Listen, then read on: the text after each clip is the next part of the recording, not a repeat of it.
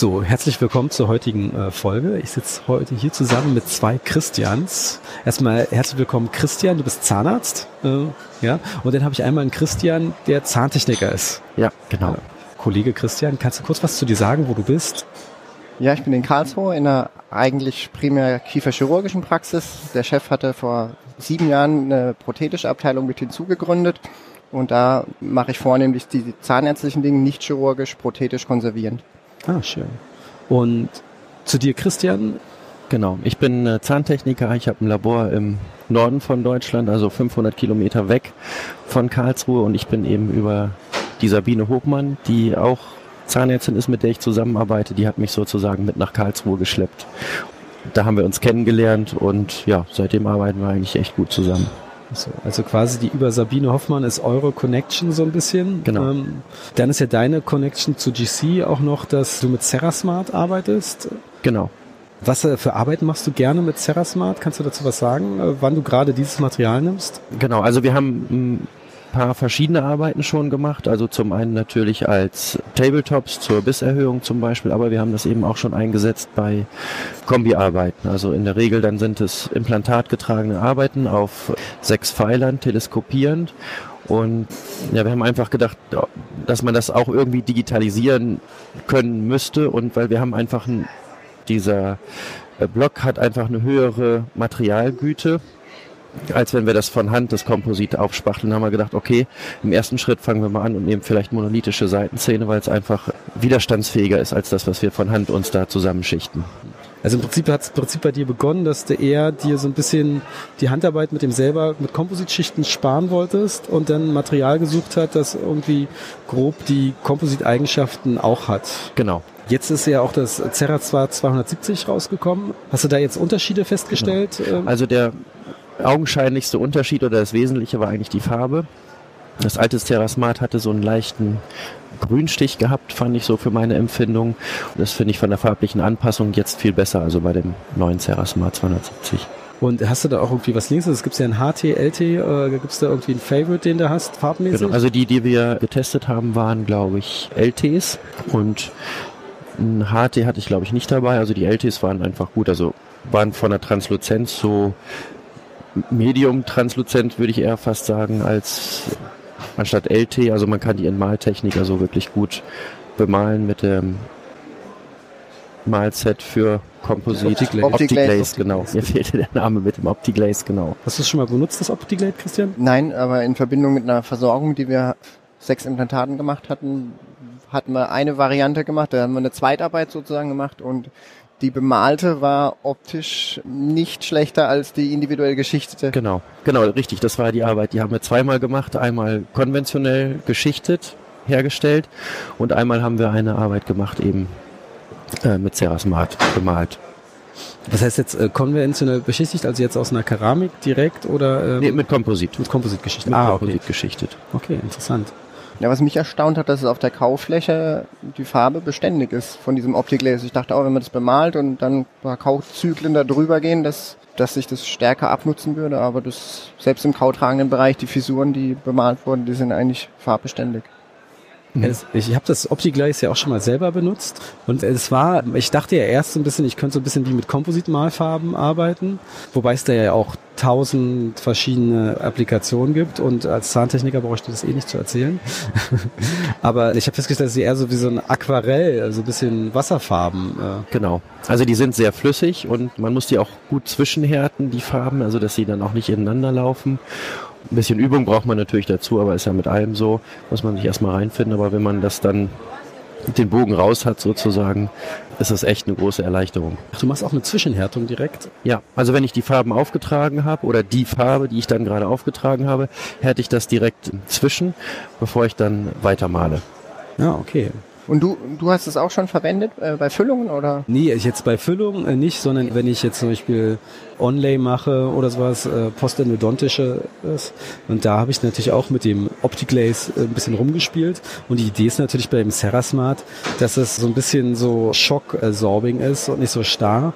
Was ja auch manchmal so ein bisschen das Problem ist im postendodontischen Bereich, dass manchmal auch Zahnärzte sagen, dass da haben sie dann jetzt die Definitiven raufgemacht und dann gab es plötzlich eine Fraktur in irgendeiner mhm. Form. So, das vielleicht auch interessant äh, sein kann, gerade dieser Materialpunkt. Und natürlich äh, mein Hauptidee war auch so ein bisschen eher so die Einfachheit des Einsetzens, dass ich das einfach nur Sandstrahlen muss, quasi einen Primer drauf mache und das war's. Und ich jetzt dennoch überlegen muss, wie lange ätze ich mit Plussäure und das war so ein bisschen der Grund. Also ich bin jetzt kein Flusssäure-Gegner, aber so, so habe ich mir das vorgestellt, dass das so vom Workflow einfach einfacher ist. Einfacher. Sind die, okay. sind die Haftwerte da gleichwertig oder man kann ja zusätzlich bei, bei der ersten Generation von Smart war ja das Annetzen möglich. Ist auch jetzt noch möglich oder ist das jetzt anders von der bei, Grundstruktur? Also bei, bei Serasmart kannst du immer, äh, kannst du es dir aussuchen, ob du es ätzt oder nicht. Aber jetzt für meinen Workflow, da muss man auch sagen, ich sandstrahle eh alles. Es ist einfach ein Sandstrahler, der eh schon im Zimmer, in jedem Zimmer ist, rauszuholen, ranzumachen, als jetzt wirklich mit Stoppuhr dazustehen und zu warten, dass das Ätzmuster richtig genau. ist. Da muss ja. man es noch sauber machen dann. Ja, da muss es sauber gemacht werden, da muss wirklich alle Überschüsse entfernen. Dann gibt's ja Silanisieren auch, auch nochmal eine Minute. Äh, Silanisieren muss ja trotzdem, ähm, aber es ist einfach, ich finde es immer interessant, wenn ich es sandstrahlen kann. Was ich ja bei rein Keramiken äh, eigentlich nicht machen kann. Kann ich so sagen, oder? Ja, nicht machen solltest. Ja, okay. Okay, ich meine, äh, das ist immer die Frage, ob bei Zirkon das überhaupt eine Rolle spielt. Ähm, aber ich meine, das ist, ist ja immer fies, mit einem Zahnarzt über Keramiken zu reden, weil wenn ich äh, schon sage Lithium-Dieselikat, habe ich schon relativ viel gesagt. aber äh, ihr habt ja da selber mittlerweile mehr Spielraum, auch im Lithium-Dieselikat-Bereich. Genau, das ist ja größer geworden, das Spektrum, was man da zur Verfügung hat. Hm. Hast du auch schon mal mit Lisi gearbeitet, bestimmt, oder? Ja. Achso, also wir hatten eben, ich fräs viel, weil ich mag einbetten und abstrahlen und ja, ausbetten und da ist es natürlich für mich interessant, wenn es einen Block gibt, den man eben in der Maschine bearbeiten kann, weil wir haben mittlerweile so unsere Frässtrategien so fein verbessert, also dass wir wirklich auch gute Ergebnisse dabei rauskommen. Ich würde sagen, dass wir in der konventionellen Technik eigentlich eher schlechter sind als in der gefrästen. Und deswegen ist natürlich für mich im Prinzip so ein, so ein Block eben wichtig, dann passt das bei uns besser in den Workflow rein. Wenn du es dann fräst hast, äh, machst du dann noch ein Cutback danach oder wie arbeitest du denn oder dass du es einfach bemalst denn? Das hängt ein bisschen vom Fall ab. Also bei Frontszenen würde ich sagen, ist die Cutback-Technik eigentlich da das, was ich bevorzuge, weil man das einfach noch ein bisschen beschichtet mit Keramik, braucht man da einfach, das bringt einfach ein bisschen mehr Tiefe, als wenn man es ausschließlich bemalt. Und im Seitenzahnbereich, um es einfach stabil zu halten, machen wir die Sachen eigentlich äh, monolithisch. Monolithisch und dann eben bemalt. Hast du auch schon mal Serasmart im Cutback bearbeitet, gerade im Frontbereich, wenn das ein Langzeitprovisorium sein soll? Ja, haben wir auch schon mal gemacht. Okay.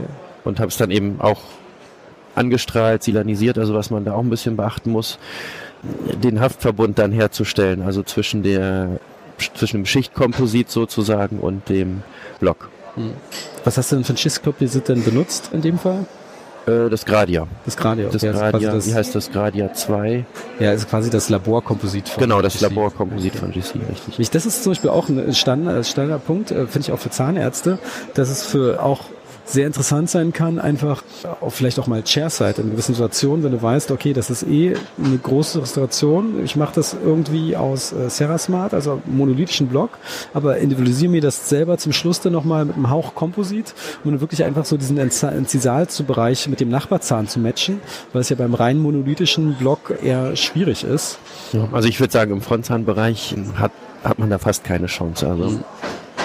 Also ich würde sagen, man kommt ums Schichten nicht drum Also für eine, für eine richtig gute Ästhetik glaube ich nach wie vor, dass das einfach nochmal gewinnt. Hast du schon mal Frontzahnarbeiten von ihm gesehen?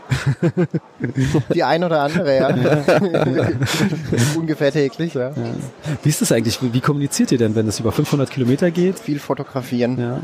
Hast du dann ein gewisses Fotosetup, was du magst? Also Nikon sind wir da eingeschossen mit Lateralblitz, aber auch teilweise Ringblitz, wobei für Ästhetik in der Front nehmen wir immer Lateralblitz. Ja, weil da einfach die Farben besser rauskommen. Also man hat einfach mehr Tiefenwirkung und können die Farbe besser und wie sehen. Wie kalibriert euch ihr gegenseitig? Einfach weil ihr euch so oft seht oder? Also wir machen immer nur zwei Frontzähne, wir machen nie einen einzelnen. okay, das ist natürlich ein äh, guter, fieser Trick zugleich.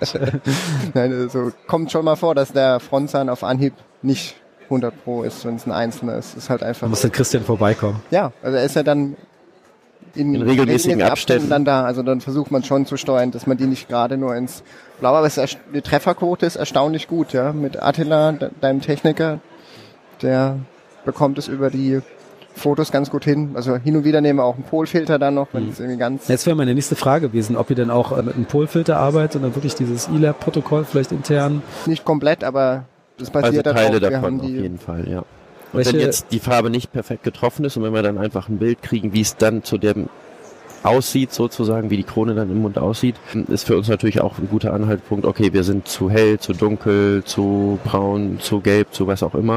Und dann kann man es eigentlich dann korrigieren. Und wir machen fast nie oder ganz selten mal eine Gerüstanprobe und ja, sind mit den Sachen eigentlich, dass wir die 90 Prozent der Arbeiten stellen wir eigentlich gleich fertig. Und dann ist es eben so, dass ähm, Christian das anguckt, fotografiert es nochmal und dann kann man im Prinzip entscheiden, ist es gut oder sonst geht's dann eben wieder zurück. Weil so eine Rohbrandanprobe, wo letztendlich die Oberfläche der Keramik rau ist und so wirklich eine Brillanz kann man dann auch nicht erkennen. Das hilft einem dann auch nicht weiter. Da muss man dann auch schon viel Fantasie haben, dass man sich dann vorstellen kann, wie es letztendlich fertig aussieht.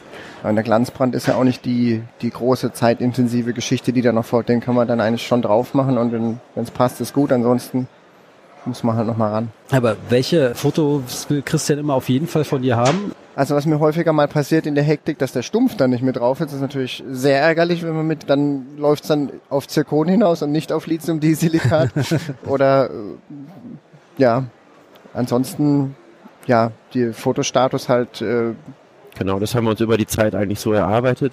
Was für uns im Labor natürlich auch extrem wichtig ist, sind Porträts von den Patienten, weil es gibt ja jetzt auch viele Software, wo man sozusagen auch Fotos mit reinladen kann. Dass wir eben da die Möglichkeit haben, auch das Foto zu analysieren, zum Beispiel mit dem Provisorium, Foto mit dem Provisorium, dass wir wissen, okay, so sieht sie jetzt aus. Dann mit Wangenhaltern zum Beispiel eben die Bilder mit dem schwarzen Hintergrund nochmal und aus diesen Bildern können wir dann eigentlich schon viel Informationen rausziehen. Und dann ist es teilweise auch so, dass wir uns abends nochmal für eine Teamviewer-Sitzung verabreden und ähm, konstruieren zusammen am Rechner dann eben, wenn es schwierige Fälle sind. Und ja, dass wir das dann einfach zusammen nochmal besprechen. Mit was konstruierst du denn immer? Zu 90 Prozent mit Exocad. Exocad. Ah, du bist ein Exocad. Äh, Ja, genau. Ja, nee, ich meine, Exocad ist, wenn man sich da reingefuchst hat, ist es ja irgendwie so eine super universale Software, die alles kann. Also ich weiß, ich weiß bloß, dass es ja auch teilweise in den USA schon Zahnärzte gibt, die sich da reinarbeiten und wieder Kurse für Zahnärzte geben, weil das so universal ist und man dann halt auch nicht mehr so systemgebunden ist, sondern sehr, sehr frei ist. Also Genau. Mittlerweile matchst du ja auch hier den Gesichtsscanner noch mit rein. Also wir gucken, dass wir die, er bringt dann den Gesichtsscanner mit und dann bündeln wir die Patientenfälle. Und dann sind wir auch mittlerweile in der Lage, auch Porträts, wenn die wirklich axial fotografiert sind, dann in diesen ganzen Datenmix auch sogar Fotos noch mit reinzuziehen. Aber der Gesichtsscan ist mittlerweile von der Qualität auch so gut, dass man da fast keinen Bedarf mehr hat, noch ein Foto zusätzlich Also jeder wird sich jetzt fragen, der das hört, was, welcher Gesichtsscan gemeint ist. Ach so, also wir haben, nehmen das Gesicht richtig dreidimensional auf und da gibt's von der Firma Zirkonzahn eben einen Gesichtsscanner, den wir im Moment benutzen, wobei es mehr und mehr Möglichkeiten gibt. Zum Beispiel mit dem iPhone 10 gibt es eine interessante App, die auch mega gute Gesichtsscans macht und ja, ich denke, dass einfach mehr Hersteller das erkannt haben und da wird es wahrscheinlich in der Zukunft auch noch andere Systeme geben. Nee, sehr spannend, aber der, der Gesichtsscan, den macht er, wenn ihr fertig seid? Habe ich das jetzt gerade Nee, richtig? als allererstes eigentlich. allererstes. Also bevor wir starten, Okay. machen wir den Gesichtsscan und den können wir dann eigentlich durch die ganze Behandlungshistorie mit durchziehen. Das heißt, wenn wir eine Beshebung machen müssen, dann machen wir die, die Aufteilung der Räume, also die Ebenen werden richtig angelegt zu den Patienten. Dann machen wir da zum Beispiel eine Snap-on-Schiene, um die Höhe auszutesten, das was wir machen wollen und das überführen wir dann in eine ja, Arbeit mit Zirkon oder Lithium-Disilikat oder wie auch immer. Wie lange macht er das jetzt schon zusammen? Insgesamt haben wir neulich auch mal überlegt, ne? Insgesamt Mindestens arbeiten wir, glaube ich, schon, ja, sieben, ja. sieben Jahre sind es, glaube ich, die wir jetzt schon zusammenarbeiten. Über die Distanz von 500 Kilometern? Ja. Das ist natürlich ordentlich. Du hattest heute Morgen gesagt, wir arbeiten miteinander und manchmal auch gegeneinander, aber in der Regel Genau. funktioniert wirklich erstaunlich gut. Das ist eigentlich ein gutes Schlusswort. Wir arbeiten Ja. miteinander und auch gegeneinander. Manchmal. ja, dann vielen Dank fürs Ungewollt. Gespräch. Ja, Gerne.